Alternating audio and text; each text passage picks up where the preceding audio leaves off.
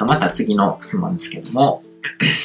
友人に経済活動とスピーチャルの勉強を進める場合、スピーチャルな部分を学び、土台を作ってから経済活動を進めた方がいいのか、経済活動をしてからスピーチャルを学べばいいのかという点です。うん。これ、さっきもできたんですけど、これって両方、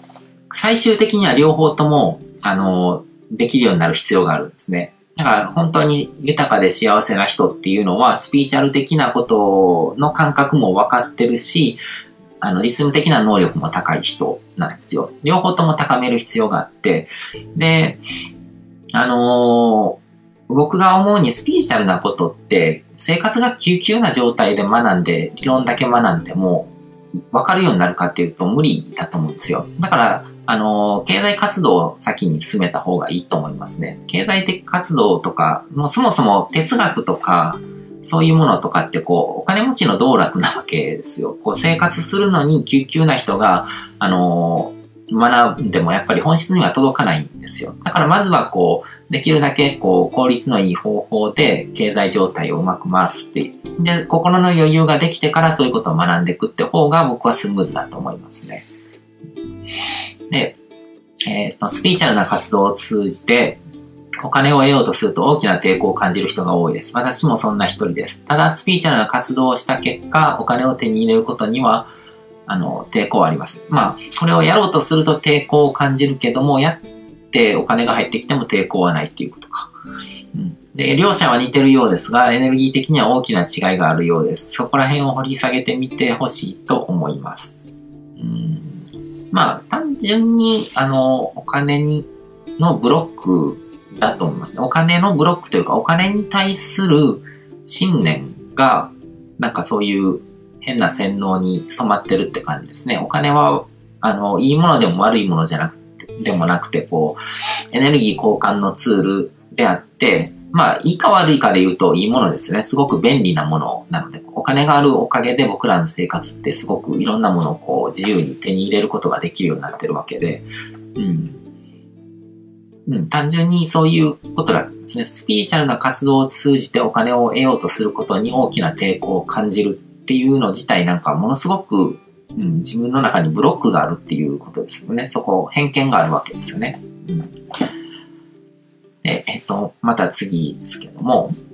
私が今知りたいのは、私は今独立企業を目指しているので、苦手な経済について学んでいかなくてはならないという気が重いところがあるのですが、公務員、会社員など雇われていた人が起業するときに、えっ、と、知っておいた、知っておきたい経済の今後の流れについてスピーチャルな側面から知りたいです。で、また、スピーチャルの知識を経済活動にどのように活用していくのか、実際の事例なども。あと、スピーチャルって名前を聞いただけで、シャッターを閉める旦那に、どのようにスピーチャルが豊かさと関わってくるのか、お金と関係してくるのか、話を聞いてもらえるような説明も知りたいです。まあ、これ、その、スピーチャルがじゃなくて、こう、豊かさとかお金とかスピ、あの、経済っていうのがスピーチャルとどう関わってるのかっていうのは、あの、今月の前半の方の動画で全部話してますね。うん、で、えっ、ー、と、スピリチュアルな側面からの経済の今後の流れですけども、あの、インターネットっていうのがすごくスピリチュアルな世界だって僕たびたび言ってますけども、そのインターネットによって直接的に人個人と個人がこう、心のこう交流ができるようになって、お金の交換もできるようになってるので、だから、あのー、本当に個人として企業とか組織とかを通さずに、ハードル低い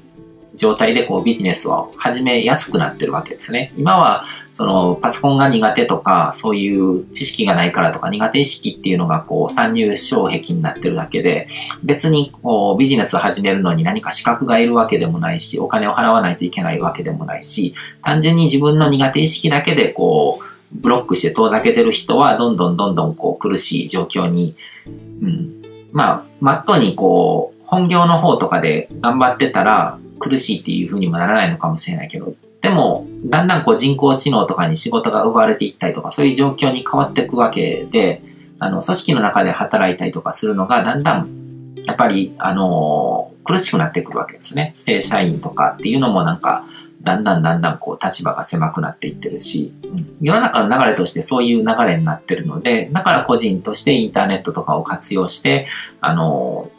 お金を循環させるような術を学んだ方がいいっていうことですね。うん、で、スピーチャルの知識を経済活動にどのように活用していくのかっていうことですけども、うーん、スピリチュアルな知識を活用しようって思わない方がいいですね。普通に、あの、ビジネスの勉強をしていけば、ものすごく実はスピリチュアルなものだっていうことが多分分かってくるので、結局相手をこう、喜ばせたりとか感謝してもらわないとお金って入ってこないなっていう感覚がビジネスの実践を通して絶対に、あの、負に落ちてくるはずなので、だから普通にこうビジネスに変に苦手意識持たずに、うん、苦手って思うと、苦手意識を作ると余計に苦手になるので、そう思わないようにこう意識した方がいいですね。うん、で、えっ、ー、と、また次の質問ですけども、えっ、ー、と、世の中のお金持ちがみんなアクセス働いた結果が、経済的な豊かさに結びついてると思えなくて、もっと自分らしい、もっと、えっ、ー、と、もっと簡単な方法があるのではないかと考えてます。生まれながらに裕福で一生お金の心配をする必要のない人もいて、お金ってどういう意識のもとに集まるんだろう。経済的に裕福な人とそうじゃない人との違いを教えていただきたいです。うん、これは、あのー、スピーシャルの問題じゃなくて、社会的なシステムの問題が大きくて、日本っていう国は思考停止して周りと同じことをやってると不幸になる可能性が高い社会になってるんですね。あのー、まあ、だんだんこう、自殺者とか、こう、うつ病になる人が増えてるとかっていう、こう、あの、国民の幸福度が低いっていうのでも証明されてるわけじゃないですか。なのになんかこう、周りと同じことをや、やるしかなんかこう、頭がないとか、こう、思考停止してるっていう人が多いんですよね。うん。だから、うーん、アクセク働いて、こう、なんか、こう、システムの中に乗っかって自分が評価されない場所でいくらアクセク働いても、やっぱり、あの、その、ちゃんと見返りは返ってこないわけですよね。評価されない。うん。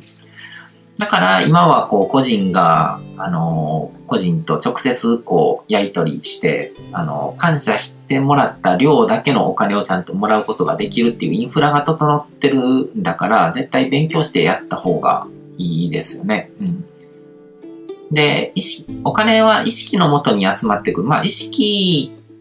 っていうのは、こう、心とか意識っていうものと、こう、現実的なものをこう切り離しすぎてる人が多い気がするんですね。意識っていうのは結局その人がどういう行動をとるかっていう部分に現れてくるので、結局行動と同じなんですよ。うん。どういう行動のもとにお金が集まってきてるのか、とか、どういう現実的な、まあ影響力とか、こう関係性ですよね。もともとお金持ちの家に生まれた人っていうのは、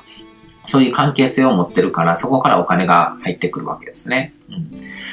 でも、それが幸せかどうかっていうのは、その一概には言えないわけで、お金があった方が幸せになれる確率は高くなるので、あった方がいいっていうのは確かなんですけども、でも、その、苦労せずにお金が入るっていうことを知ってしまってる人が、あの、そうじゃない人よりも、絶対に、絶対的に幸せかっていうとそういうわけでもないので、うん。だから別にそこは不公平に感じる必要もないと思いますね。